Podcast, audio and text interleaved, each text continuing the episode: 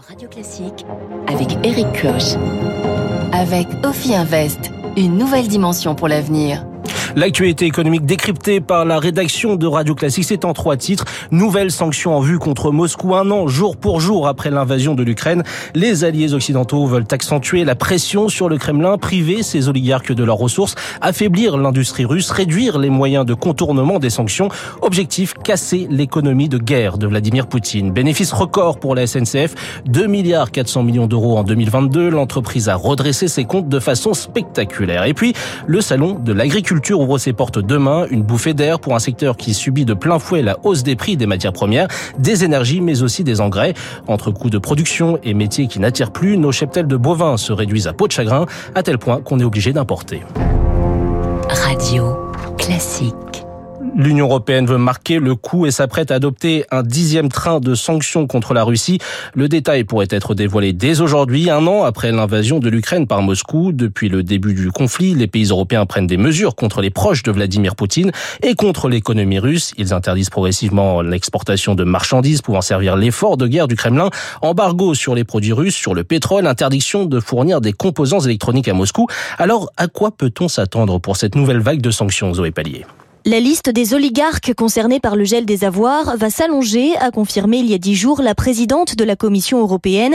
Mais les nouvelles interdictions ne devraient pas s'appliquer à des secteurs entiers. Renaud Foucard est économiste à l'université de Lancaster. Au niveau européen, on a atteint le maximum de ce qui est faisable à l'unanimité pour convaincre notamment la Hongrie, qui est le pays qui bloque le plus les sanctions, d'aller plus loin, ou pour convaincre des pays qui ont des industries très spécifiques liées à la Russie. Donc je pense par exemple aux diamants belges ou à des choses comme ça. Ces sanctions vont donc cibler des produits industriels très précis que des pays tiers comme l'Inde ne peuvent pas fournir, par exemple des composants électroniques ou pièces de rechange pour camions. Objectif, priver l'économie russe de 11 milliards d'euros, alors qu'on ne mesure pas encore les conséquences des autres interdictions, explique Cyril Brett, chercheur à l'Institut Jacques Delors. C'est dans le long terme que les sanctions économiques produisent euh, leurs effets, à peu près à l'horizon de la décennie. Les précédents, euh, Iran, Birmanie, montrent qu'en fait, c'est un instrument de guerre d'usure et que première condition de leur efficacité, c'est leur continuité dans le temps. D'où l'intérêt, selon le spécialiste, de procéder par étapes, sans introduire tout de suite toutes les sanctions économiques possibles et pouvoir monter d'un cran en cas de nouvelle offensive. Les précisions de Zoé Pallier du service économie de Radio Classique.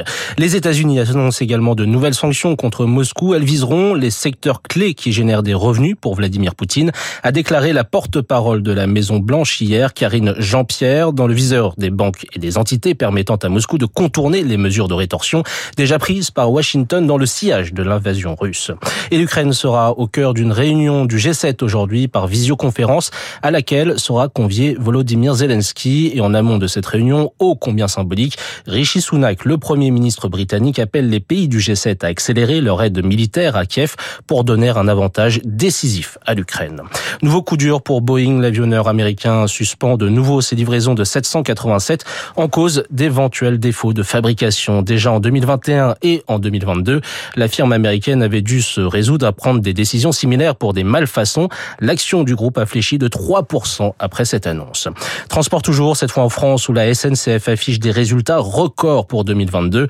Malgré la hausse du prix de l'électricité et l'inflation d'un certain nombre de matières premières, comme l'acier qui sert à fabriquer les rails, l'entreprise publique a réalisé un chiffre d'affaires de 41 milliards 400 millions d'euros en progression de 19% sur un an pour un bénéfice net de 2 milliards 400 millions d'euros, de quoi satisfaire le PDG de la SNCF, Jean-Pierre Farandou, au micro radio classique de Céline Cajoulis. C'est une année solide pour les comptes de la SNCF, hein, puisque d'abord on a beaucoup progressé en chiffre d'affaires. Nous dépensons de la barre des 40 milliards d'euros pour l'ensemble du groupe. Hein. La partie ferroviaire comme les grandes filiales que sont Geodis et Keolis. Ça veut dire que nos produits, nos services sont achetés en France et dans le monde, puisque 40% du chiffre d'affaires se fait à l'international, donc c'est tout à fait considérable. Effectivement, malgré la hausse des coûts, la hausse des coûts euh, sur l'énergie, on avait un très bon système de couverture qui nous a permis d'éviter d'avoir des hausses de factures trop importantes grâce à des achats à l'avance que notre filiale spécialisée spécialisé SNCF Énergie avait pu faire. Donc on a pu amortir en quelque sorte cette hausse des coûts. Donc on a bien tenu la hausse des coûts. On a fait des plans de performance aussi à hauteur de 830 millions d'euros d'économie. Voilà, on a tenu nos engagements, on a géré l'entreprise. Donc ça donne une année, une année solide. Autre motif de satisfaction pour la SNCF, l'annonce d'Elisabeth Borne d'un plan massif de 100 milliards d'euros d'ici 2040 pour développer le rail. La première ministre doit dévoiler ce matin son plan d'avenir pour les transports qui fait donc la part belle au ferroviaire, Éric Mauban. Oui, une très bonne nouvelle pour euh, Jean-Pierre Farandou, le PDG de la SNCF. Il réclamait un tel montant sur le long terme pour doubler la part du train au nom de la transition climatique. Les détails du plan restent à définir, mais les grandes lignes sont déjà tracées. Priorité est donnée à la mobilité du quotidien. Il s'agit de faciliter le transport dans les plus grandes agglomérations. Concrètement, cela passera par la mise en place des RER e métropolitains. Le gouvernement veut moderniser le réseau ferré et favoriser les transports du quotidien, pas uniquement ferroviaires. L'objectif et d'inciter les automobilistes à se déplacer en transport en commun plutôt qu'avec leur véhicule. Pour y parvenir, l'État prévoit une nette augmentation des moyens financiers dès cette année et jusqu'en 2042. Rien que sur la période 2023-2027, l'enveloppe serait de 84,3 milliards d'euros, une somme importante que l'État ne sera pas seul à débourser dès le mois prochain. Des discussions débuteront entre l'exécutif et les régions afin d'établir pour le mois de juin, région par région, une planification précise des investissements d'infrastructures de transport. Merci beaucoup, Eric pour ces précisions. Et parmi les autres résultats, ceux de Saint-Gobain qui annonce un bénéfice net de 19% en, en supplément par rapport à 2021. Une année record à 3 milliards d'euros. L'équipementier Valeo annonce pour sa part un chiffre d'affaires de 20 milliards d'euros. Bénéfice net de 230 millions en 2022. En revanche, Fnac Darty se retrouve dans le rouge avec une perte nette de 32 millions d'euros. Le Salon international de l'agriculture édition 2023 ouvre ses portes ce week-end et se tient jusqu'au 5 mars au parc des expositions de la Porte de Versailles. Le président de la République, Emmanuel Macron, y passera la journée de demain. Au menu des discussions, le renouvellement des générations d'agriculteurs et d'éleveurs. Les départs à la retraite ne sont pas compensés par de nouvelles arrivées. Résultat, la France a perdu 3% de ses vaches allaitantes cette année. Une baisse continue. Pour répondre à la demande, elle est obligée de se tourner vers ses voisins européens. En premier lieu, l'Allemagne et les Pays-Bas. Caroline Monio est agroéconomiste à l'Institut de l'élevage dans les années 2016-2017, on avait pas mal réduit la part de l'importation de notre consommation de viande bovine en France parce qu'il y avait vraiment une volonté de renationaliser les approvisionnements de la part des circuits de commercialisation. On était passé plutôt autour de 22-21% d'importation dans la consommation. Et à partir de 2022, là, la production a tellement baissé qu'on ne peut pas faire face à la demande et qu'on est passé à 26% d'import. Et cette tendance devrait se poursuivre puisqu'on est sur une baisse de production structurelle qui est même plus rapide que ce qu'on avait envisagé.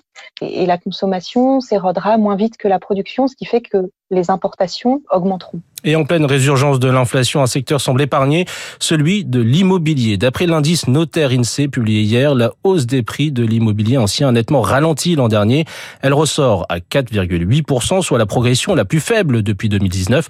Trois raisons à cela, le renchérissement du crédit, les incertitudes liées à l'environnement économique et géopolitique et un engouement des Français pour se loger au vert dans des maisons moins chères.